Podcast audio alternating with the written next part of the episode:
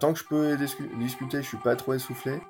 Bon, au final, on se dit ça, mais on discutait pas sur les parties difficiles. Ce qui est, assez frappant, moi, ça me frappe toujours, c'est un silence de cathédrale qu'il y a dans les, ascensions du col. Tout le monde est, euh, tout le monde est, hyper concentré sur son effort, c'est assez, assez dingue.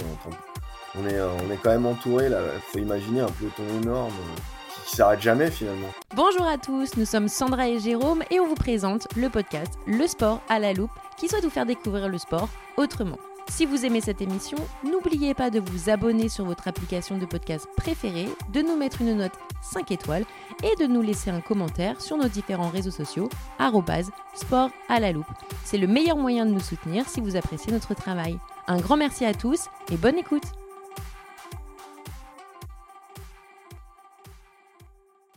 Bonjour à tous et bienvenue sur le podcast Le sport à la loupe. Alors aujourd'hui, on revient avec un auditeur à la loupe et on va parler de cyclisme, non pas de professionnel, mais bien de cyclisme amateur et plus précisément de l'étape du Tour de France réservée aux amateurs qui a eu lieu le 9 juillet 2023 entre Annemasse et Morzine. Et donc celle du Tour de France, elle a eu lieu le 15 juillet et on reçoit aujourd'hui donc Romuald qui a participé à cet événement pour la troisième fois. Donc Romuald, bonjour. Salut. Donc quelques mots par rapport à cet événement qui a été créé en 1993, donc l'étape du Tour de France pour amateurs. C'est généralement l'étape de montagne la plus difficile euh, du Tour de France euh, en cours, avec donc les mêmes villes hautes euh, de départ et d'arrivée, les mêmes routes, les mêmes cols mythiques, en l'occurrence pour celle de cette année, le col de Jouplane, mais aussi et surtout les mêmes conditions de course que sur la grande boucle, donc avec 145 km pour cette étape Annemasse-Morzine. L'étape du Tour de France pour amateurs, c'est la seule cyclo-sportive qui propose des routes totalement fermées à la circulation, avec un peloton d'environ 16 000 inscrits. C'est vraiment la cyclo-sportive de référence en Europe. Alors Romuald, pour resituer un petit peu le contexte, peux-tu nous dire en quelques mots euh, ton rapport au cyclisme, à quel âge tu as commencé, etc. J'ai pratiqué le vélo euh, très jeune, mais principalement le VTT. Mon sport de prédilection, ça a été l'escrime, non rien à voir hein, comme sport, c'est un sport euh, complètement à l'opposé en termes d'effort euh, au vélo. Et en fait, euh, c'est depuis que je me suis installé dans la région euh, annécienne que je me suis mis au vélo parce que le cadre est vraiment s'y prête vraiment, se prête vraiment à la pratique de ce sport. donc, ça fait à peu près 12 ans que je fais du, je fais du vélo de route essentiellement. Donc, voilà. Et donc, tu en fais dans un club? Oui, je, je, roule ponctuellement.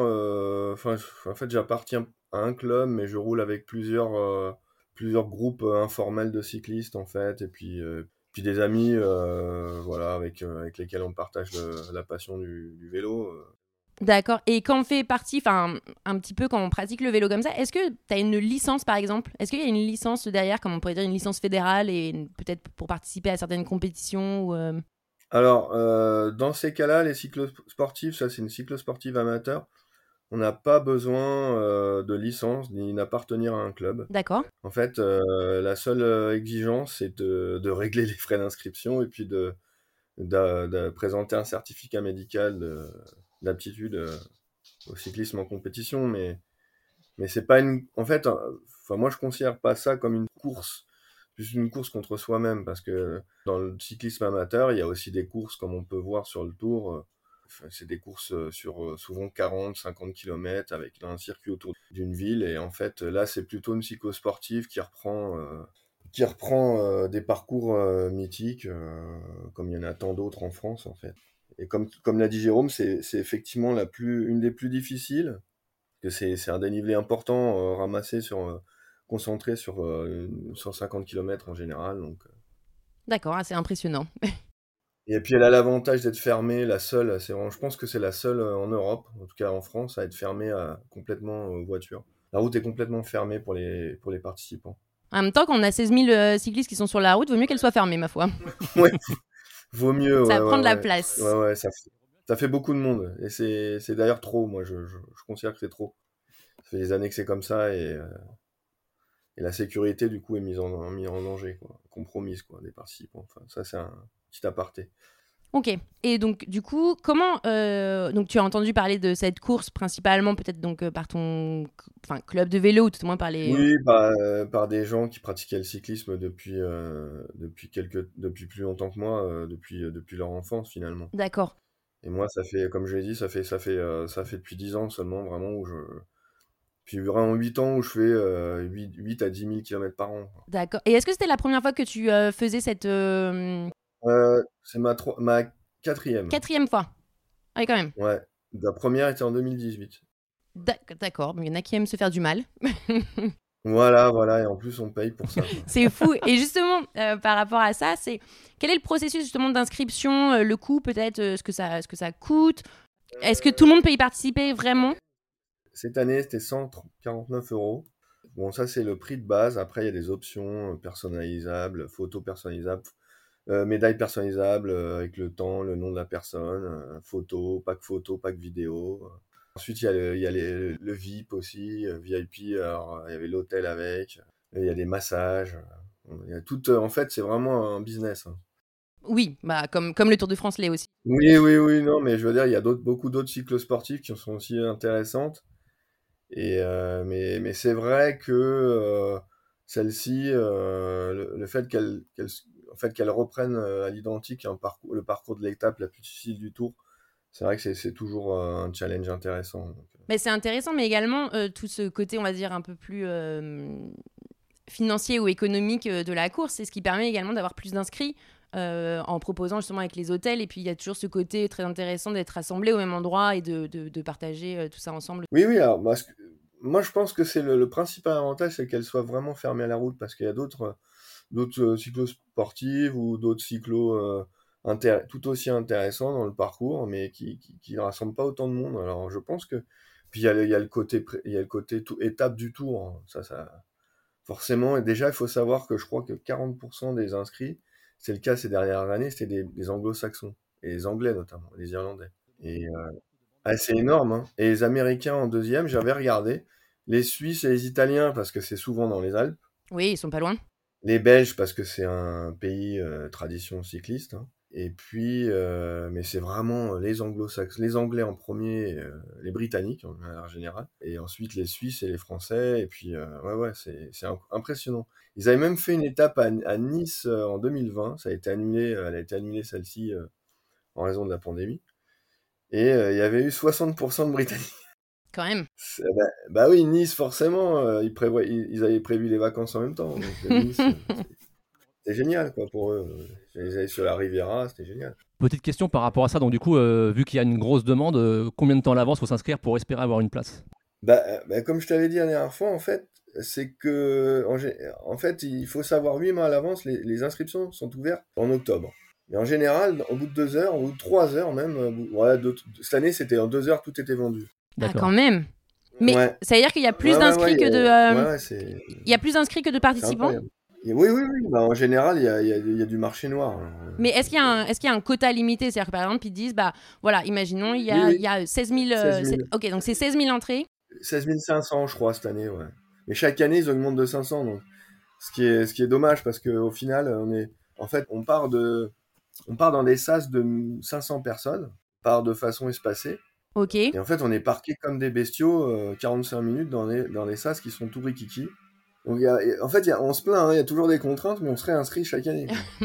Donc du coup, les, les SAS, c'est un petit peu comme euh, pour euh, le marathon, par exemple. C'est avec, enfin, on estime à peu près le temps qu'on va mettre pour euh, faire cette cette boucle et oui, en fait, on est classé par niveau, ouais. Par niveau ou par temps? Oui, enfin par niveau en fonction des réponses qu'on a données au questionnaire. Alors et, des, et si on a déjà participé, ils prennent en compte les, les, les temps des éditions précédentes. D'accord. Et quelle était ton estimation de temps? Moi, j'en avais aucune, moi, de, donc tu étais dans quel sas? En fait, si, j'ai donné un temps, euh, parce qu'il faut en donner un. Mais euh, si tu veux, euh, je l'ai dépassé. je le savais que j'allais le dépasser, mais donc sans la chaleur, c'est le temps que j'aurais pu faire. Et en général, c'est combien de temps pour ton temps idéal C'était quoi? Ouais, ça aurait été 7h, 7h15, un truc comme ça, pour faire ça. Ok, donc 7h15 pour faire 145 km avec quand même pas mal de, de cols, euh, donc on va en parler un petit peu après. Donc Romuald, petite question, donc euh, c'est quoi un petit peu le profil des participants? J'imagine qu'il y a un peu de tous les niveaux. Oui, euh, j'ai oublié de préciser, important, celui qui a gagné a mis 4h30. Hein. Ah oui. Ah oui, quand même Donc on est presque sur du, du pro là. Les, pros vont mettre 4, h 20 on va dire ça. Donc il y a des professionnels qui, qui courent? Bah, En fait, il y a des... Il y a des, semi-pros. Il y a des, y a des, des néo-pros dont euh, il y avait Victor Lafay qui a remporté une étape dans le Tour cette année, qui avait, qui avait remporté l'étape 2018 amateur. On précise que Victor Lafay, c'est celui qui a gagné le prologue cette année au Tour de France. Voilà, qui, avait gagné, qui a gagné la, deuxième étape cette année au Tour. Et donc forcément, on court avec des, des néo-pros. en fait, il y, a tous les niveaux finalement. On a, en fait, c'est vrai qu'il y a aussi une limite de temps. On a un temps à ne pas dépasser. Et en fait, ce temps, il varie en fonction du sas de départ. Et ce qui est un peu injuste, c'est que finalement, l'heure limite, elle est la même pour tout le monde, sachant que les, meilleurs partent en premier. Forcément, parce qu'ils sont dans un sas qui est plus rapide. Celui qui part en dernier, il a, enfin, il a, il a moins de temps pour finir finalement. C'est euh, souvent comme ça, effectivement. Et c'est combien de temps justement l'heure, euh, le temps limite? Alors, euh, l'heure limite a été à 19h40, sachant que les derniers partaient à 9h. Donc du coup, ça fait, un temps limite de 10 h euh, ouais, ça, fait, ça faisait 10h40 quoi. Ok, quand même. En fait, il y avait 157 km. Il fallait arriver à la. En fait, ils ont neutralisé le chrono à la descente, mais pour pouvoir euh, prétendre être finisher, avoir la médaille, etc., être classé, il fallait quand même, même si on n'était pas chronométré à la dernière descente, c'était pris en compte quand même pour. Euh, c'est-à-dire qu'on n'avait pas intérêt à se casser la gueule dans la descente, même si on était arrivé au bout de la du dernier col, quoi. D'accord. Tu parlais auparavant de la météo. On sait qu'il fait assez chaud. Enfin, il a fait assez chaud cet été, donc euh, et donc on sait que la météo était vraiment très très chaude ce dimanche 9 juillet. Euh, oui, je confirme. Ouais, ouais, bah, je pense qu'on a eu le, on a eu une canicule comparable à celle qu'on a aujourd'hui. Hein. Moi, j'ai pris une photo de mon compteur à un moment que j'ai envoyé à, tous mes amis qui me suivaient là, et j'avais 40,1 sur le. Ah ouais. Ah, j'étais dans le col de la ramasse, qui était le deuxième, l'avant-dernier col, qui était un des, avec le dernier Jouplane qui est, très connu, mais qui était affreux. Et on avait, euh, ouais, on avait 40 dans ce col-là. Enfin, moi, je me suis arrêté euh, plusieurs fois hein, à l'ombre parce que j'étais pas le seul d'ailleurs. Donc ça a été tout le long comme ça. Hein. On était quand même à 1500 mètres et même à 1500 mètres, quand on arrivait à 1500 mètres, on avait, on avait 33 degrés là-haut. En même temps, c'est mieux quand même quand il fait euh, chaud plutôt que quand il pleut.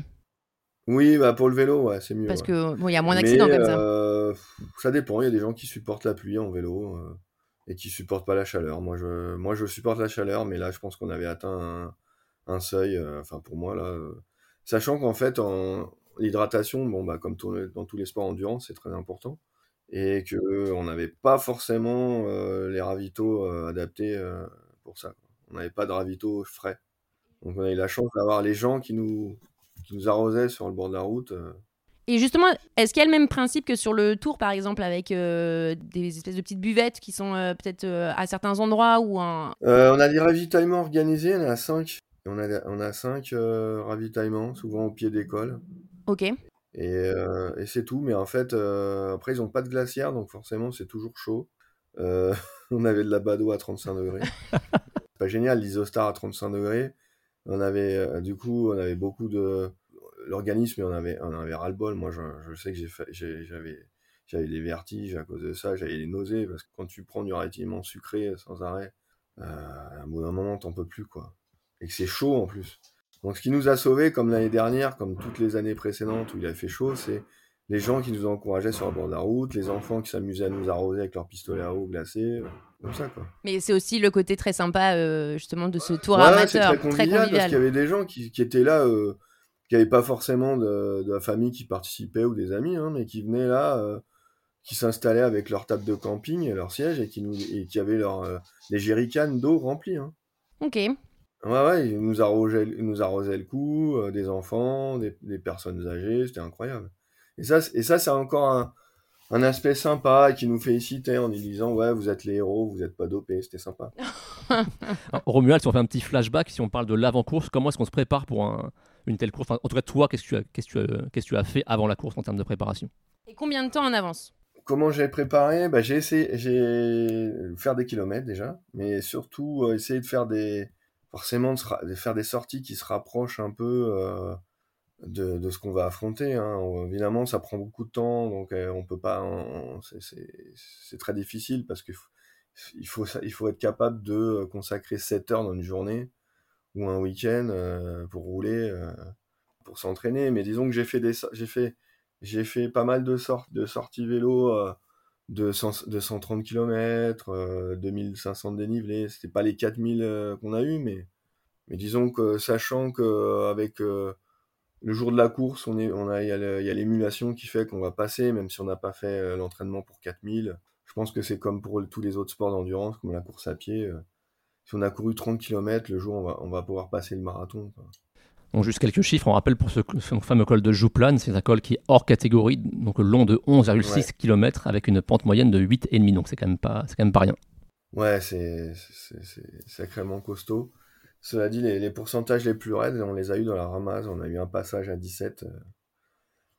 Euh, en gros, c'est un peu le col de la ramasse. 500 mètres, ouais, ouais, en, plein, en 40 degrés. Alors, je te laisse imaginer, vous laisse imaginer euh, la difficulté euh, sans flotte à ce moment-là. c'était la boucherie, quoi. Et justement, est-ce que tu considères que hum, cette édition 2023 a été plus dure que celle d'avant ou enfin que celle que tu as pratiquée avant? Non, non, la comment tu, comment tu la juges L'année dernière, même s'il a fait un peu moins chaud, c'était 70 km et 5200 ou 300 de dénivelé, donc c'était, je crois que c'était même la, parce que je connais quelqu'un qui a fait, euh, qui a fait la plus dure, de 4... qui date de 98, et euh, qui m'a dit que c'était sans doute la plus, si ce n'est la plus dure, celle de 2022, euh, la seconde la plus dure. était, en termes de dénivelé, 5300, c'était, il y avait, il y avait, on faisait quand même, il y avait quatre cols donc moins qu'hier, mais il y avait quand même trois cols hors catégorie l'année dernière. Donc ce qui se fait rarement, même dans, une étape du Tour déjà. Donc il y avait l'Alpe d'Huez, le Croix de Fer et le Galibier. Et juste une petite question, tu as couru tout seul ou euh, tu as couru avec des amis, donc du coup, euh, le 9 juillet? Alors, euh, je l'ai couru seul dans mon sas parce que on était répartis sur plusieurs sas, ce qui est dommage. Et comme on peut pas vraiment, enfin, on peut, on peut aller, on peut reculer dans les sas, on peut, on peut changer de sas à condition de reculer.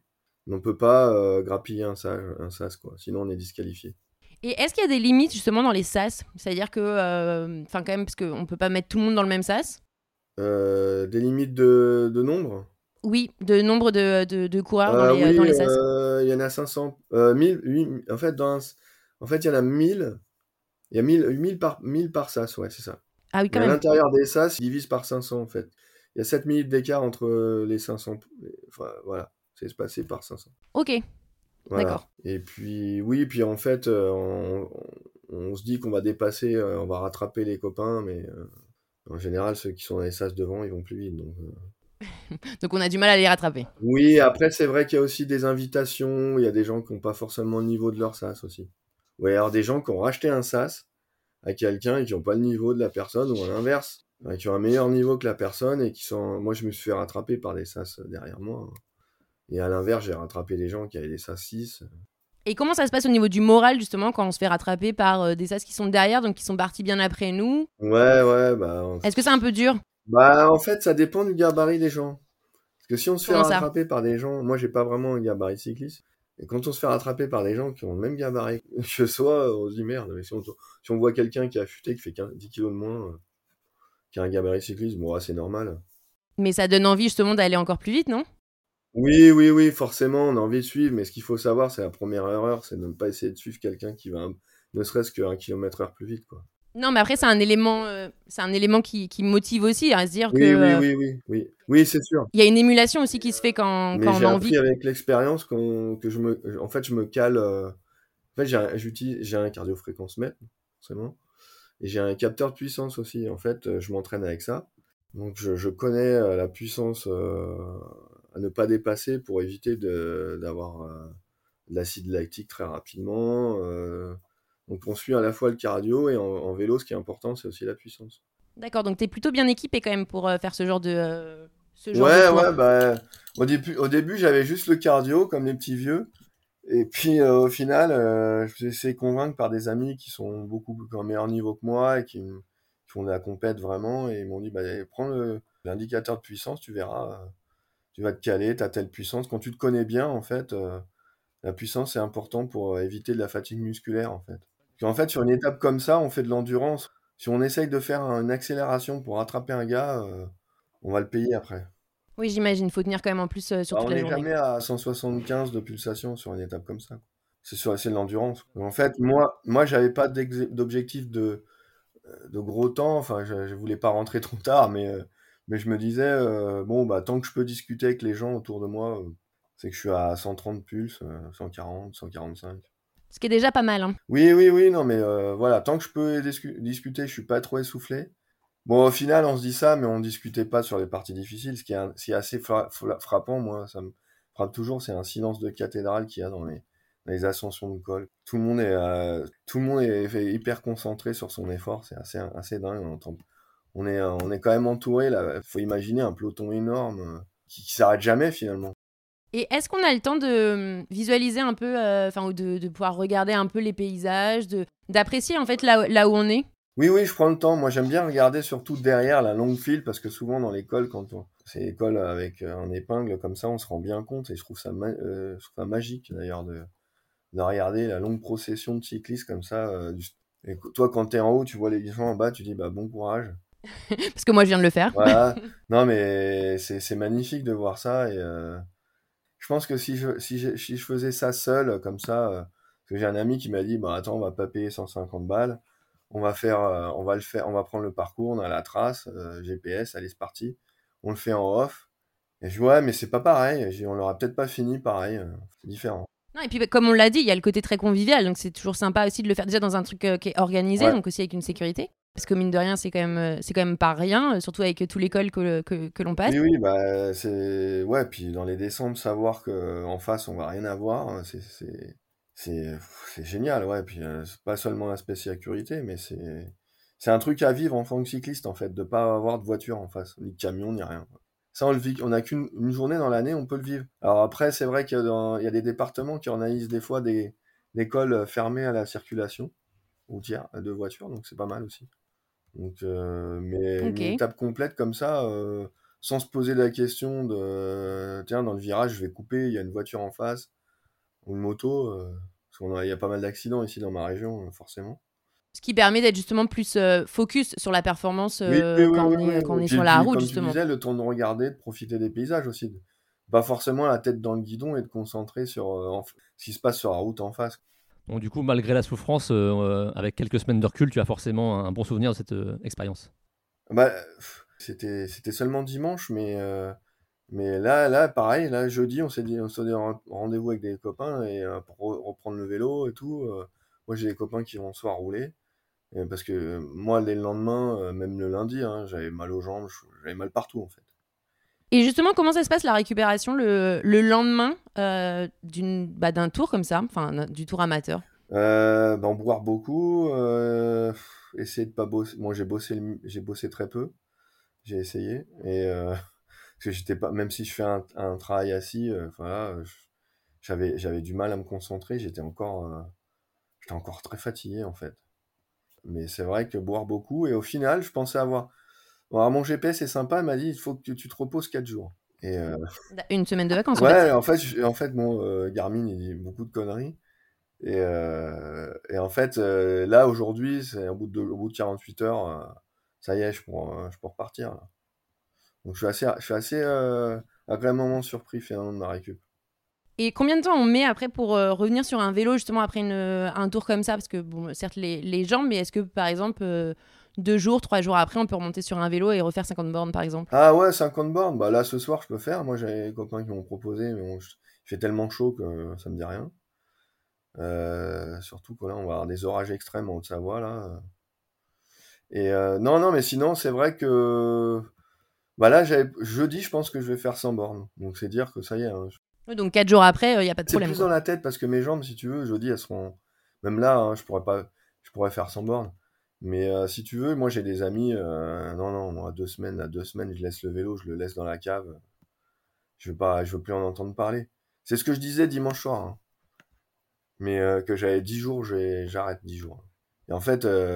Mais après, est-ce que c'est vraiment possible quand on aime justement le vélo de s'arrêter? C'est le seul sport que je pratique aujourd'hui finalement. Et du coup, non, non, c'est. Voilà, j'en ai besoin en fait. Pour la tête, pour aérer la tête plus qu'autre chose quoi.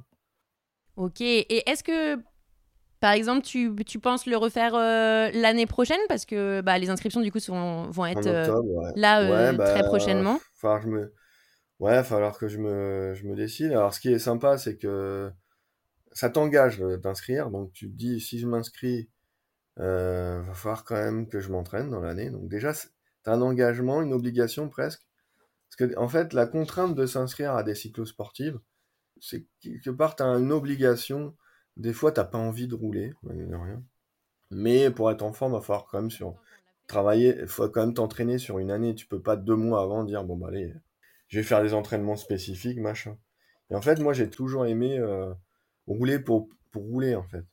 J'aime pas trop. Euh, bah, D'ailleurs, j'aime pas les courses cyclistes hein, en soi. Là, c'est une cyclo-sportive, donc comme je disais, il y, a encore une distinction. Quoi. Je viens pas pour, pour, faire, pour gagner la course. Je viens pour faire euh, participer à un événement euh, mythique euh, pour essayer de faire euh, ma meilleure performance par rapport à moi-même en fait. Oui, c'est plus un défi contre toi-même. Ouais, ouais, ouais. Alors que les courses cyclistes en soi, c'est contre les autres.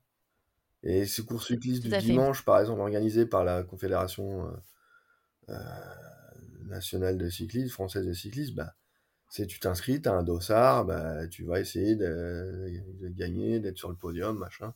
Moi, ça m'intéresse pas, ça. En plus, c'est souvent des circuits de 3 km, tu refais en boucle pendant 20 fois. Déjà, sur le plan cardio, c'est autre chose. Hein. Vous êtes, là, tu es au taquet, au seuil. Seuil cardio, euh, pendant 50 bornes. Donc, c'est un autre, euh, c'est une autre approche quoi, de, la, de, la course. C'est pas 180 bornes. Alors là, tu as donc euh, tu as fait trois fois euh, cette course, mais tu aurais pu la faire quatre fois. Apparemment, tu as une petite histoire par rapport à ça. Oui, oui, c'est c'est pas Une petite anecdote, on veut, non Ouais, je, suis arrivé un jour à 6h du matin avec mon vélo et tout, et puis en fait, euh, j'ai pas pu prendre le départ parce que j'avais oublié une pièce importante pour fixer ma roue. Et, euh, Donc soit, soit tu le faisais sur la roue avant ou la roue arrière, soit tu la faisais pas du tout en ah, ouais, ouais, non, mais c'était la roue avant, je pouvais plus la fixer, j'avais pas l'axe pour fixer la ah, roue. compliqué. Et je l'avais, en fait, euh, en partant le matin, on n'est pas réveillé, on part à 6h, 5h. C'était pour aller me rendre à Albertville, c'est à une heure de chez moi, et en fait, j'avais, j'avais laissé euh, tomber la pièce, elle était tombée dans la rue, c'est un voisin qui l'avait ramassée. Elle était tombée de ma voiture, quoi. Donc, euh, arrivé sur place, oh merde, pas moyen, parce qu'il y a des, stands de mécaniciens, hein, des grandes marques, Mavic, compagnie, là, Shimano. Mais ils avaient pas ça parce qu'à l'époque, euh, c'était une, pièce spécifique au cadre, enfin bref. Donc euh, voilà, j'ai loupé celle de 2019, mais c'est pas plus mal parce que c'était pas la plus, la plus sympa à faire en termes de parcours. Mais du coup, est-ce que dans ce cas, tu l'as. Enfin, je suppose que peut-être que tu l'as regardé en tant que spectateur. Je sais pas si c'est comme le tour où il y a des endroits aussi où les spectateurs peuvent se mettre à des points euh, bien précis, justement, pour. Euh, bah, pour ouais, ouais, euh, ah, par contre, je sais pas comment ça se passe, que j'ai jamais personne qui est venu, parce que je pense que c'est une vraie galère pour. pour, pour je pense qu'il faut venir largement à l'avance, parce qu'ils ferment forcément les routes pour accéder au parcours. Je sais pas comment ça se passe, que j'ai vu très peu de gens euh, de gens proches, euh, de coureurs. J'ai vu des gens qui en fait qui habitaient le coin et qui sortaient de chez eux parce qu'ils savaient que ça passait par chez eux et qui nous encourageaient. Mais, mais je pense que c'est très difficilement accessible pour les gens. Euh. J'ai vu plein de gens avec camping-car qui étaient là depuis 3-4 jours, quoi, qui, allaient, qui, qui, venaient voir l'amateur. Et donc du coup, ça c'est une étape donc, du, coup, du, du tour, enfin du Tour de France. Est-ce que tu as été voir cette cette, cette étape que toi-même tu as fait en tant qu'amateur euh, Est-ce que j'irai la voir dimanche? Oui, oui, bah euh, ouais, je compte bien le faire, je compte bien y aller, ouais. Ok, comme ça tu pourras avoir les, euh, tu pourras avoir les performances. Oui, oui. Euh. Après, après je me mesure, enfin, je mesure. on peut pas se mesurer aux pros, clairement, mais les pros ils vont mettre presque deux fois moins que moi, ça, ça, ça, fout un coup, quoi.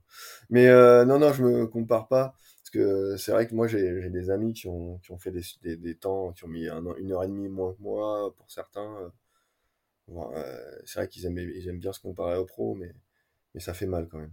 Quand on voit dans l'école à, la vitesse à laquelle ils vont, bon, après, c'est leur métier, hein, ils sont préparés. Euh, Tout à fait. pour ça, ils n'ont enfin, ils ont, ils ont pas, le, ils ont pas le même âge, pas le même gabarit. voilà.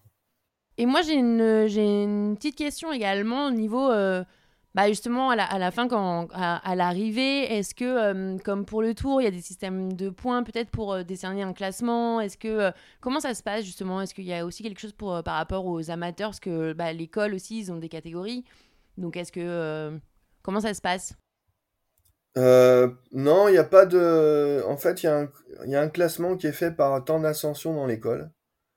D'accord. Comme un contre-la-montre, du coup? Ouais, ouais, il est. En fait, il ils prennent pas en compte les descentes. Alors bon, ce qui est bizarre, ils font un classement général avec. Euh, on est classé hein, par temps forcément. Ils prennent le temps global, c'est-à-dire parce que euh, on a un temps euh, au pistolet qu'ils appellent et un temps net. C'est-à-dire ils prennent le temps, on a une puce Donc ils savent quand on est arrêté, quand on prend une pause, quand on a un problème mécanique ou un accident. On est classé autant euh, pause compris quoi ou problème mécanique compris. Quand tu dis vous avez une puce, c'est-à-dire que vous avez un, vous avez, enfin, chaque euh, participant a, a, quelque chose comme un point GPS. Ouais, on a une puce euh, GPS. D'ailleurs, c'est ce qui leur permet aussi de savoir où on est et puis et aussi savoir si il y en a qui trichent ou s'il y en a qui, par exemple, on a un interdit. Moi, j'ai été disqualifié une année parce que j'avais un gros problème mécanique avec ma chaîne, mon dérailleur. Et en fait, euh, c'était, j'avais pas le choix, fallait que je revienne en arrière pour euh, récupérer le stand mécanique euh, que j'avais déplacé, sinon il fallait que je fasse 20 bornes encore pour récupérer le suivant, l'autre était deux, deux, bornes avant. Et en fait, j'ai été disqualifié parce qu'on n'a pas le droit de faire, un, de faire plus de 100 mètres en arrière. Ah Ouais, parce qu'en fait, on, on, met en danger les autres. Oui, euh, oui bah oui, en plus, vous êtes nombreux. moi, j'avais pas le choix. Et bon, après, je, je m'en foutais d'être disqualifié parce que au final, euh, ce qui, le, le, temps qu'on, le temps, on l'a, enfin, on, l'a sur notre GPS. Après, ce qui est important, c'est euh, si on a, c'est pour les, le dossard qu'on va nous attribuer les, les, éditions les éditions suivantes. Ça a une importance pour, pour ça, mais bon, après, moi, moi j'attache pas trop d'importance. Je suis pas dans la performance pure. Donc... Euh. Ah, donc ça veut dire que le numéro de dossard pour l'édition d'après, si on l'a refait, elle a une incidence sur un. Bah, disons qu'ils prennent en compte le temps qu'on le temps qu'on a fait. D'accord, mais officiel, du coup, c'est pas, c'est pas vous qui dites, bah moi l'année dernière j'ai fait ça. le problème, c'est que si on est disqualifié, ils, prennent pas de temps en compte, quoi. Finalement, on a beau avoir fait une belle performance. Euh. Oui, c'est comme si on était Alors, ce qu'il faut savoir, c'est qu'on est disqualifié, mais on peut la finir. C'est à la fin qu'ils oui. considèrent euh, officiellement comme disqualifié. Mais à la fin, vous arrivez au bout, vous êtes finisher. Si vous êtes dans les délais, avant la... il y a une voiture balai comme avec les pros, en fait. Euh, une année, je l'ai, une année, je l'ai connue, moi, la voiture balai. Euh, bah, les dernières, d'ailleurs, où j'étais malade, j'avais, J'étais malade et j'ai fait quand même le départ et tout. J'ai pris le départ et en fait, je suis arrivé, euh, il y avait la voiture balai qui était, euh, qui était juste derrière, juste derrière moi. Tu t'es fait escorter en fait. stressant, ouais, j'étais malade et très malade. Mais je tenais à la finir. Hein, bah après, c'est là où justement le, côté amateur, comme on dit, c'est aussi un plaisir pour soi. C'est euh, quelque chose de totalement différent. On n'y va pas forcément pour le chrono, même pour certains, je suppose qu'ils le font avec le chrono, mais c'est aussi pour soi-même et, pour la passion du cyclisme. Il y en a qui vont pour le chrono, parce que moi je connais des gens dans le club qui ont un très bon niveau, qui sont plus jeunes, plus affûtés, etc. Et souvent, ils sont capables d'abandonner. L'important, c'est pas de finir pour eux, parce que ils sont capables d'abandonner parce que euh, ils ont été, ils sont partis tellement vite, ils n'arriveront pas à, faire un super, un temps euh, respectable pour eux en fait. C'est dommage comme, état d'esprit, mais bon, ils préfèrent arrêter plutôt que de faire un quart d'heure de plus que leur, le temps qui s'était donné, quoi. J'en connais. Hein. Ça, c'est les compétiteurs. En tout cas, vraiment, merci Romuald, c'était euh, super intéressant. Donc, c'est une expérience vraiment sympa de, pour un cyclotouriste amateur, vraiment de connaître ce parcours donc Tour de France professionnel. Bah, merci, bah, j'étais content de vous voilà, faire part de mon expérience.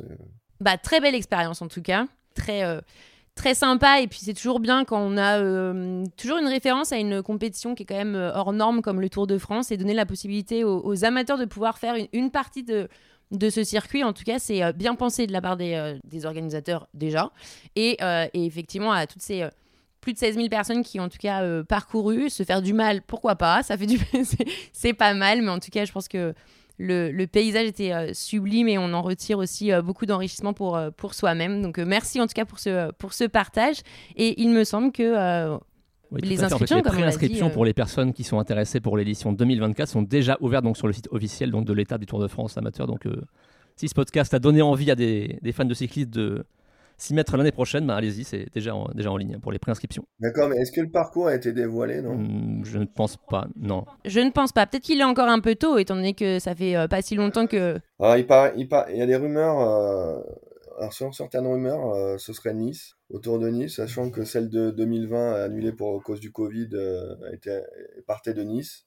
Enfin, c'était un circuit autour de Nice. Donc il voudrait justement pour repartir de Nice, enfin la refaire en fait quelque part. Donc là je pense que ça va être le paradis des anglo-saxons. J'imagine, mais après, il me semble que tant que le Tour de France lui-même n'est pas dévoilé, on ne peut pas dévoiler le, circuit des amateurs. Il y a déjà des rumeurs autour de l'étape euh, amateur. D'accord. Bah, en tout cas, on, tiendra au courant nos, auditeurs de, potentiellement cette, cette future euh, étape pour l'édition donc du coup 2024. Mais en tout cas, cette édition de 2023 a été euh, très riche sous une, euh, un, soleil battant. Et euh, merci encore euh, Rumel pour, pour cette, ce partage d'expérience. On te souhaite en tout cas de, bah, de continuer à, pratiquer bah, le vélo, mais également cette cette course pour, euh, pour les amateurs. En tout cas, c'est, euh, c'était euh, très très intéressant. Merci beaucoup. Bah, merci à vous. Salut. Merci. Et on vous retrouve tous la semaine prochaine pour un nouvel épisode. Merci à tous. Au revoir. Salut.